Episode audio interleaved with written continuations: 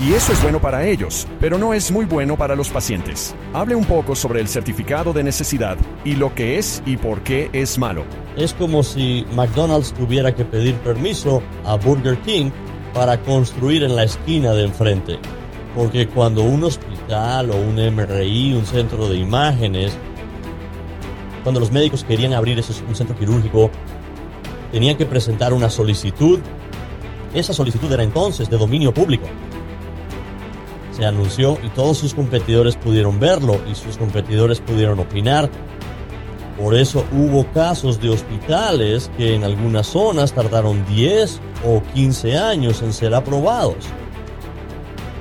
La zona necesitaba las camas, necesitaba el hospital, pero el proceso era muy engorroso y su competidor, a través de demandas y otros métodos diversos, podrían paralizarlo hasta el punto de que usted no pudiera obtener los servicios que necesita. Los estadounidenses son capaces de lograr cosas extraordinarias cuando tienen la libertad y la oportunidad de hacerlo. Esto es American Potential y aquí está su anfitrión, Jeff Crank.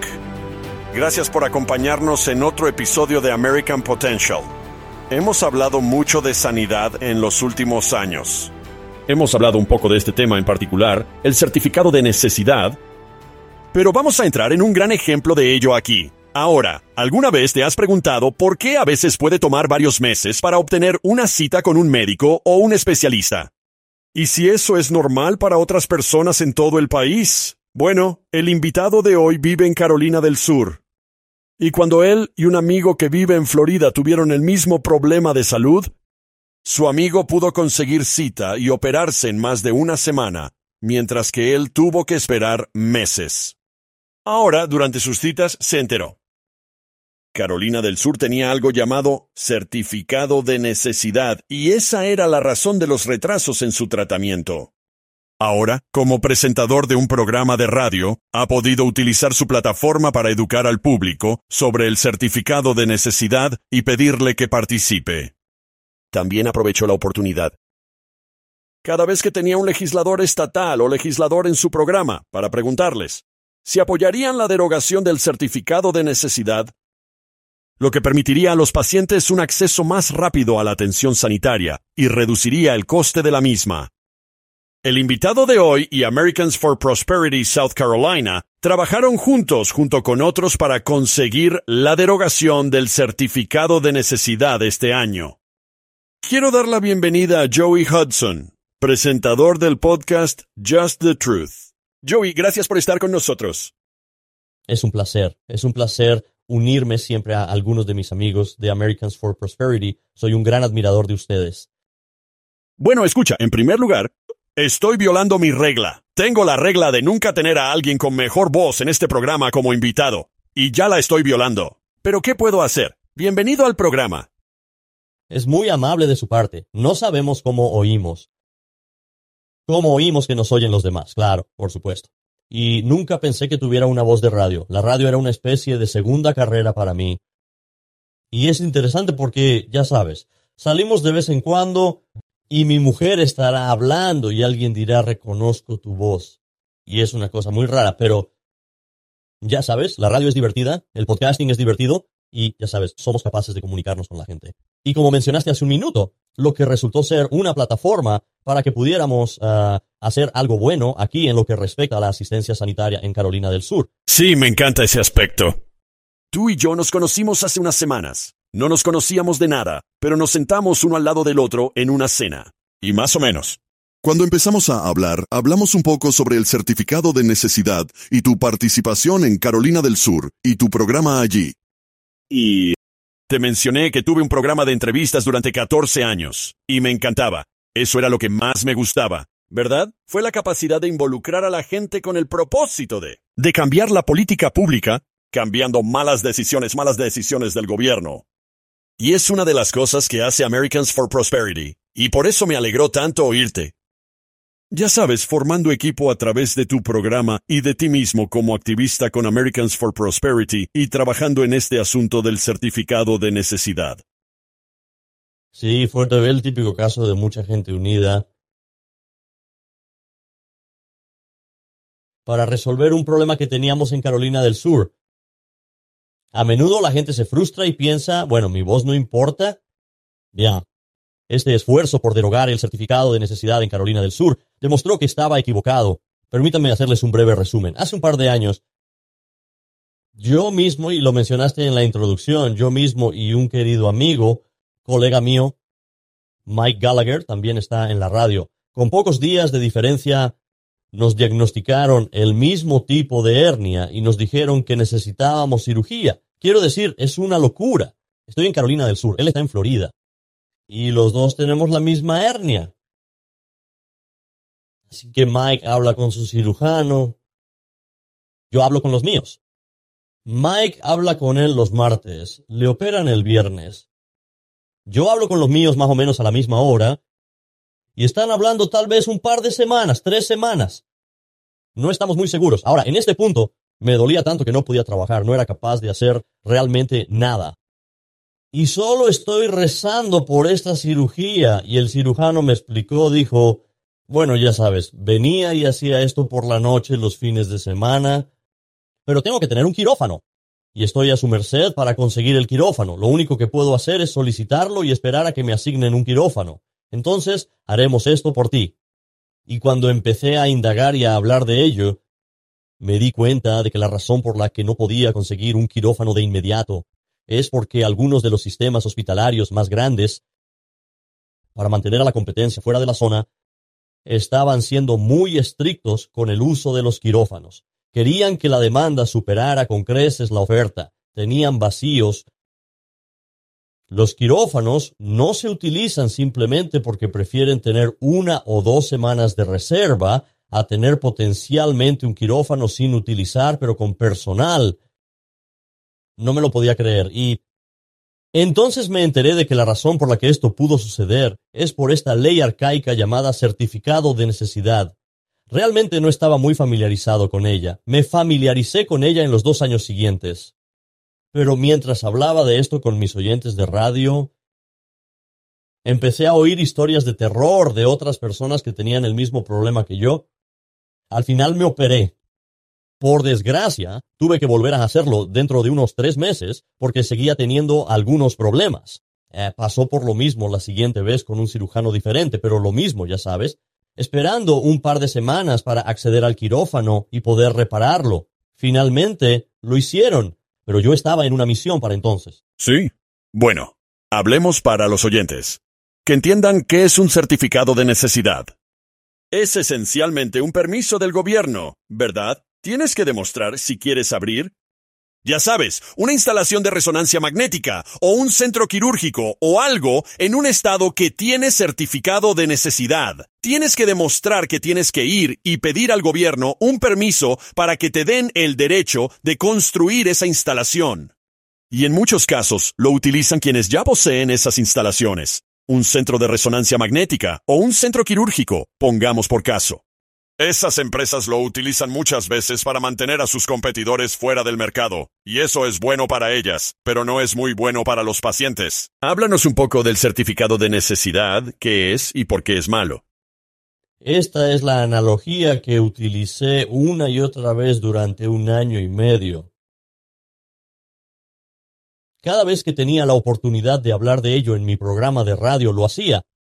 A menudo tenía miembros de la Cámara de Carolina del Sur Senado de Carolina del Sur como invitados. Antes de dejarlos ir, no me importa de qué estábamos hablando. Yo siempre trabajaba la conversación en torno a dos certificados de necesidad y les preguntaba a Bocajarro, ¿puedo contar con su voto para derogar el certificado de necesidad? Así que esta ley ha estado en los libros durante muchas, muchas décadas. Y como dijiste, realmente jugó un papel importante en la asfixia de la competencia en el Medicare, en el ámbito sanitario. Esta es la sencilla explicación que utilizo con mis oyentes de radio. Es como si McDonald's tuviera que pedir permiso a Burger King para construir en la esquina de enfrente. Porque cuando un hospital o un MRI, un centro de diagnóstico por imagen, cuando los médicos querían abrir esos, un centro quirúrgico, tuvieron que presentar una solicitud al Departamento de Salud de Carolina del Sur. Esa solicitud era entonces de dominio público se anunció y todos sus competidores pudieron verlo y sus competidores pudieron opinar. Por eso hubo casos de hospitales que en algunas zonas tardaron 10 o 15 años en ser aprobados. La zona necesitaba las camas, necesitaban el hospital, pero el proceso era muy engorroso. ¿Y su competidor? A través de demandas y varios otros métodos, podrían estancar eso hasta el punto que tú solo los servicios que necesitas en el caso de mi amigo Mike Gallagher, Florida había derogado el certificado de necesidad hace seis, siete años más o menos. Y su cirujano le explicó, ya sabes, tengo opciones aquí. Puedo hacer tu cirugía aquí, puedo operarte aquí. Tenemos estos centros de cirugía que están disponibles para nosotros. Nunca he tenido problemas para conseguir un quirófano. No ocurre lo mismo aquí en Carolina del Sur. Sí. Bueno, y otra vez. ¿Qué le hace esto al paciente? Sí, claro. Y... Y... Uh, ya sabes, Tuviste una experiencia muy diferente a la de Mike Gallagher, debido al certificado de necesidad. Entonces, ¿cuánto tiempo tuviste que... ¿Cuánto tiempo estuvo hablando del certificado de necesidad y animando a los legisladores a apoyar su derogación antes de que realmente se derogara? Bueno, mi, mi cirugía fue en eh, 2021. Al comenzar una nueva sesión en enero de 2022, acabé por enterarme de que se trataba de un asunto que llevaba años en marcha. La Cámara de Carolina del Sur había aprobado una versión de la derogación varias veces en la última década. El verdadero problema había sido el Senado de Carolina del Sur. Bueno, en 2022, al comenzar la sesión, algunos senadores estaban dispuestos a presentar la ley de derogación. Así fue. La aprobaron rápidamente y la enviaron a la Cámara de Carolina del Sur, donde el entonces portavoz, Jay Lucas, crear un comité especial. A un comité ad hoc para estudiar esto. Ya sabes lo que pasa cuando tienes un comité de estudio. Sí, claro. Celebraron audiencias y empezaron a trabajar en ello. Nosotros, Americans for Prosperity, ustedes siempre estaban ahí animando a la gente a hablar. Yo estaba en la radio, muchos otros grupos de todo el estado. Teníamos los votos. Teníamos de hecho, nadie con quien hablé me dijo, no apoyaré esto. Eh, así que pensábamos que lo habíamos derogado ese año. Llegamos literalmente a los últimos días de la sesión y no fue reportado por el comité. De nuevo, oímos que hay votos para aprobarlo. Solo tenemos que sacarlo del comité y llevarlo al pleno. No sucedió. Estamos parados pensando qué acaba de pasar, cómo ha ocurrido hasta que nos enteramos dentro de unos días que nuestro orador iba a retirarse de la política. ¿Adivina dónde iba a ir a trabajar? Le habían ofrecido un puesto, vicepresidente de Asuntos Gubernamentales, en el mayor proveedor de servicios sanitarios de Carolina del Sur, uno de los que se oponía a derogar la necesidad. Qué conveniente, y nuestra ley estatal dice que un legislador no puede hacer lobby durante un año después de dejar la legislatura. Así que están contratando a este tipo. Durante un año no puede hacer nada. Y así, al año siguiente, estamos listos, que fue este año 2023. Empezamos a principios de enero. De nuevo, el Senado ya lo ha aprobado. Solo tenemos que conseguir que a través de la Cámara ah, nos llamaba mucha gente. Vosotros tuvisteis gente llamando otros grupos. De nuevo, tenía una palabra clave en mi línea de texto y mis oyentes la llamada a la acción era llamar, enviar un correo electrónico. Visite a su legislador y conseguimos que se aprobara este año. Y la cosa es en la votación final. Fue unánime, ni un solo voto en contra. Y vamos a ver muchos cambios en la atención sanitaria. Ya sabes, es demasiado pronto para que veamos esas cosas todavía. Esto fue literalmente en junio. El gobernador firmó el proyecto de ley en el verano, pero ya lo hemos hecho. El fin de semana estuve hablando con unos amigos médicos. Han obtenido la aprobación de algunas cuestiones de zonificación y cosas en las que quieren construir algunos centros de cirugía, centros de imagen. Esas cosas están empezando a suceder. Los habitantes de Carolina del Sur van a empezar a ver un verdadero cambio en la asistencia sanitaria en los próximos años. Bueno, y otra vez, porque decidiste impulsar de verdad este tema y uniste fuerzas con otros, Americans for Prosperity y muchos otros para impulsar este tema. De lo contrario, seguiría ahí. El certificado de necesidad seguiría existiendo. He hablado con muchos estados. Hablé con el gobernador de Alaska sobre esto, y ellos.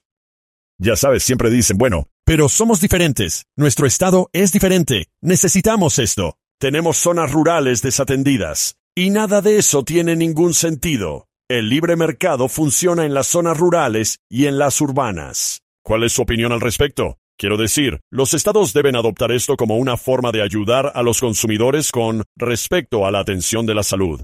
Por supuesto, y hay muchos estudios que se han hecho ah, en los estados que han derogado el certificado de necesidad y cómo ha abierto la competencia dentro de la asistencia sanitaria. Ese fue uno de los argumentos que se utilizaron en Carolina del Sur también, que ya sabes, algunos de los hospitales más pequeños van a cerrar. No tendrás acceso a la atención sanitaria y algunas de las organizaciones sanitarias más grandes son las que hacían envíos por correo y publicidad digital y y estaban presionando a sus legisladores o a los legisladores de esas zonas diciendo que existe la posibilidad de que cierren tu hospital si esto ocurre. No es cierto. En todas partes, cada estado que ha derogado el certificado de necesidad con bastante rapidez ha visto un aumento en el acceso a la asistencia sanitaria, ya sea de nuevos centros de cirugía, ya sea por imágenes, además de un coste más competitivo. Ah, uno de los senadores estatales que trabajó mano a mano con nosotros en esto me dio un estudio y me quedé alucinado con el coste de una resonancia magnética. Veíamos resonancias magnéticas que costaban entre 1.800 y 3.000 dólares según dónde estuvieras y lo que necesitaras. El senador del estado compartió conmigo un estudio que mostró en los estados donde el certificado de necesidad no era una cosa. La gente recibía resonancias magnéticas por 300 dólares. Ahora piensa en eso, de 1.800 a 3.000 dólares. Es una gran diferencia. Sí, pero se puede ver por qué si usted es una compañía de resonancia magnética que realmente le gustaría certificado de necesidad y la capacidad de mantener a otros fuera del mercado. ¿No puedes, Joey? Bueno, si eres un sí, si usted es una imagen, usted es dueño de un centro de imagen. Entonces sí, es una forma de controlar la competencia. Pero ya sabes, algunos de los médicos, sin embargo, que se había opuesto inicialmente a medida que nos adentrábamos en el tema y les educábamos y cada vez que teníamos una audiencia pública, y eso fue varias veces, ya sabes, nuevos detalles saldrían a la luz. Cuando por fin llegamos al final, no sé si realmente les habíamos hecho cambiar de opinión o de creencias en esto, o si simplemente se dieron cuenta de que era una conclusión inevitable que la mayoría de la gente de Carolina del Sur, quiero decir, eh, había gente que nunca había oído hablar del certificado de necesidad. Cuando se enteran, es como si se les encendiera una luz y pensaran, oh, bueno, por eso tuve que esperar tres meses para esto o cuatro meses para aquello. Por eso cuesta tanto. Y realmente vimos una oleada de apoyo a esto y estos médicos, algunos de ellos que habían estado escuchando, bueno, ya sabes, el hospital podría cerrar o podríamos tener que cerrar esta clínica, ya que ellos mismos están mejor educados. Porque ya sabes, son ellos, tratando a pacientes todos los días, hacen aquello para lo que se sienten llamados, que es cuidar de la gente. No les gusta mucho meterse en política. Y muchos de los médicos, después de ser educados y de que pudiéramos hablar con ellos, pensaron esto no es malo, vamos a apoyarte en esto. Y lo hicieron. Y de nuevo se podía ver que las actitudes de algunos de esos legisladores en algunas de esas áreas donde se les ha dicho, bueno, tu hospital podría cerrar, se dan cuenta de que eso no va a suceder. Si algo va a pasar aquí, es que vamos a tener más acceso a un mejor coste. Ahora, has aludido a esto, has hablado de ello.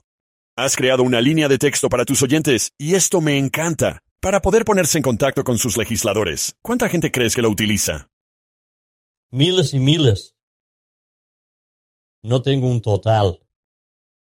Me gustaría haber estado al día con eso, pero literalmente cuando estoy sentado allí durante el espectáculo y tengo una palabra clave y el oyente ha enviado un mensaje. El nuevo solo empuja al viejo hacia abajo. Sería como una máquina tragaperras, Jeff. Quiero decir, como lo haría yo, cuando yo diría a texto la palabra clave con C-O-N, se iluminaría porque la gente, de nuevo, la gente podía verse en esta situación. En mi caso, mis oyentes, ya sabes, has hecho radio, sabes esto. Desarrollas esa relación con tu oyente. La mayoría de las veces nunca los conoces cara a cara, pero aún así te escuchan. Quizá te envíen un mensaje de texto, tal vez te envíen un correo electrónico, tal vez te llamen de vez en cuando pero desarrollas esa relación. Y tenía muchos oyentes que me veían por ahí en la iglesia o en un evento o lo que fuera. Ellos dirían, gracias por ayudarnos a involucrarnos en esto y derogar el certificado de necesidad. y me contaban su historia y, una historia muy parecida a la mía en la que tuvieron que esperar meses y meses. Y ya sabes, estuve fuera siete semanas en total durante mi calvario y siete semanas que me perdí cuando eso. Si hubiera estado en una zona en la que hubiera tenido acceso a un centro quirúrgico e incluso pensé en un momento dado en irme a otro estado. Eh, hubo un par de veces en las que no pude viajar, pero la gente en general pensaron, ya sabes, gracias por ser una voz en nuestra comunidad, gracias por darnos voz, por decirnos cómo hacerlo, y lo conseguimos juntos. ¿Sabes lo que es tan interesante, creo? Sobre la cuestión del certificado de necesidad, es que tiene que haber un poco de educación sobre lo que es, porque la gente sabe que hay algo que no está bien en el sistema de salud cuando se les dice, oh, tienes que esperar todo este tiempo. Pero una vez que lo sepan, se les puede explicar qué es un certificado de necesidad y cómo influye en esa decisión. Realmente tiene un gran impacto en la vida de las personas. Pero la mayoría de la gente no lo ve automáticamente porque es algo raro. Certificado de necesidad. ¿Qué significa eso? El aspecto educativo es muy importante. También, ¿no? Es una gran parte porque, y por cierto, no solo el ciudadano medio, sino también a nuestros dirigentes. Los legisladores tenían que ser educados también porque es un tema muy complejo. Y fue diseñado de esa manera a propósito, porque ellos, ya sabes, poderes fácticos a los que beneficia principalmente a los grandes sistemas sanitarios, no quieren la competencia, no quieren poder controlarla. Así que cuando empezamos a desglosarlo, y otra vez, uh, mi analogía de Burger King teniendo que pedir permiso a McDonald's, que como que tiene piernas, y lo oímos una y otra vez, y la gente simplemente no podía creer que su atención médica, que su salud se veía afectada por el sistema sanitario. Aquí hay algunas historias. Quiero decir, tuve una señora que necesitaba cirugía e iba a ser dentro de seis meses. Era como yo. Le dolía. Realmente su calidad de vida era horrible. Apenas podía cuidar de sus hijos y trabajar pero esa es la situación en la que se encontraba. Ella también estaba mirando, bueno, tal vez debería ir a otro estado. Simplemente no tenía los recursos para hacerlo. Cuando esto surgió por primera vez y yo estaba tratando de ver varios especialistas porque están tratando de descartar una cosa por otra. Y ya sabes, parecía que... Bien, iría a un médico. Me llevaría. Me derivaría a otro. Me llevaría tres semanas, cuatro semanas, cinco semanas para conseguir una cita con el otro y esto Jeff tenlo en cuenta, probablemente lo tenía un poco mejor porque era un bocazas en la radio y sabía que iba a hablar de ello. Pero imagínense a esas personas que no tenían algunos de los recursos que yo tenía y el dolor por el que tenían que pasar. Pero la conclusión es que si educas a la gente y se lo pones fácil, educas a los legisladores de lo que esto está haciendo. Hola, y dejar que los legisladores se pongan en este lugar. Tuve un amigo legislador que necesitó atención médica durante este proceso y tuvo un conocimiento de primera mano también de cómo puede funcionar, pero otra vez sigo volviendo y estoy tan orgullosa del trabajo de tantos grupos diferentes en todo el estado, orgulloso de la asociación que tuvimos con Americans for Prosperity, Candace Carroll, uh, su directora estatal aquí, ella y yo estábamos como en marcación rápida entre sí, pero realmente lo es. Lo bueno es que sí, la gente va a, va a recibir mejor atención, recibirán una atención más asequible, pero lo mejor para mí fue como adicto a la política, fue como surgió y que se trataba de un esfuerzo de base y la gente fue capaz de marcar la diferencia. Bien, ahora Americans for Prosperity ha preparado un video hablando de la derogación del certificado de necesidad en Carolina del Sur. El video va a estar en la carretera, y cuando termine, habrá una mesa redonda con usted y varios otros. ¿Por qué es importante para usted participar en esa gira y ayudar a contar la historia? Bueno, creo que la gente necesita saber qué ha pasado y cómo hemos llegado a este punto. Y algunas de las historias que se comparten en ese video. Sigue principalmente a una señora de Carolina del Sur que, como yo, ayuda necesaria. En su caso se trataba de un niño y de su marido. Y una historia desgarradora. Pero creo que demuestra varias cosas. Número uno, volviendo a, lo que estaba diciendo, es que lo hicimos. Con la ayuda de mucha gente de todo el estado encontramos un problema y pudimos solucionarlo. Y eso es lo importante. Y esperemos que la gente de otros estados que vean este video y que tengan certificado de necesidad puedan darse cuenta, bien, ya sabes, podemos hacer lo mismo. Podemos hacer un cambio aquí en nuestro estado también. Pero también, desde el punto de vista del certificado de necesidad, también te educa de lo que cabe esperar y lo que se puede hacer ahora y lo que hay que esperar en cuanto a la mejora de la asistencia sanitaria en Carolina del Sur, mejor acceso, más asequibilidad. Y es realmente una herramienta educativa para que la gente lo vea. Usted sabe estar atento a esto porque usted va a ver realmente algunos cambios en la atención de la salud y los proveedores de Carolina del Sur, probablemente con bastante rapidez también. Muy bien, Joey, cuéntanos un poco acerca de su podcast, A Solo la Verdad Podcast. Sí, bueno, la verdad es, como hemos discutido, hice radio durante mucho, mucho tiempo.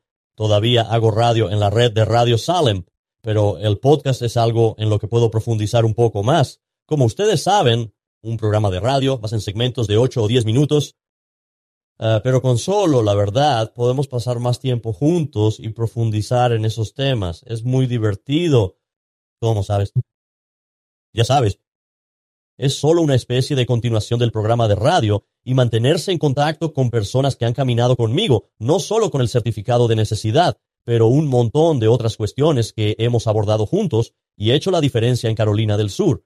Así que solo la verdad, ya sabes, llegamos a la verdad. Seguimos cavando hasta encontrar la verdad. Excelente. Bueno, escucha. Gracias por acompañarnos. Pero sobre todo gracias por aceptar esta causa y por asociarte con Americans for Prosperity y todos los demás activistas y organizaciones y grupos de Carolina del Sur y llevar esto hasta el final. Lo que me encanta de este podcast y de las historias que contamos es que te involucraste en esto para arreglar un error porque te afectaba, pero no lo hiciste por ti. Lo hiciste desinteresadamente por la gente. De Carolina del Sur. Y todo el mundo se beneficiará gracias al gran trabajo que has hecho. Así que gracias por hacerlo, Joey. Bueno, es un honor y otra vez, no puedo dejar de destacar la eficacia de Americans for Prosperity aquí en Carolina del Sur bajo el liderazgo de Candace Carroll y otros. Están haciendo un gran trabajo en todo el país. Y si esta historia anima a otros estados a hacer lo mismo, entonces ganamos todos. Oh, eso es genial, Joey. Muchas gracias. Y mira, esto es solo otro ejemplo de algunas de las reformas que podemos hacer en la asistencia sanitaria. Ya hemos hablado de ello en otros episodios, y lo haremos en el futuro. La sanidad es una de esas cosas que realmente afectan al pueblo estadounidense, que afectan al presupuesto familiar, pero hay cambios que podemos hacer. Algunas pequeñas, otras grandes, que podríamos introducir en el sistema para mejorarlo, más opciones y una mayor responsabilidad en el sistema sanitario. Y creo que es un punto realmente bueno. Gracias a Joey y al capítulo de Carolina del Sur de Americans for Prosperity por su trabajo en esto. Gracias por venir. La libertad puede darse por sentada fácilmente. No los des por sentados. Sal ahí fuera como hizo Joey y todos los demás voluntarios de Carolina del Sur y consigue que esto cambie. Defender la libertad. Gracias por estar con nosotros. Gracias por escuchar American Potential. Puede escuchar más historias de estadounidenses que trabajan cada día para ampliar la libertad y las oportunidades en sus comunidades visitando americanpotential.com.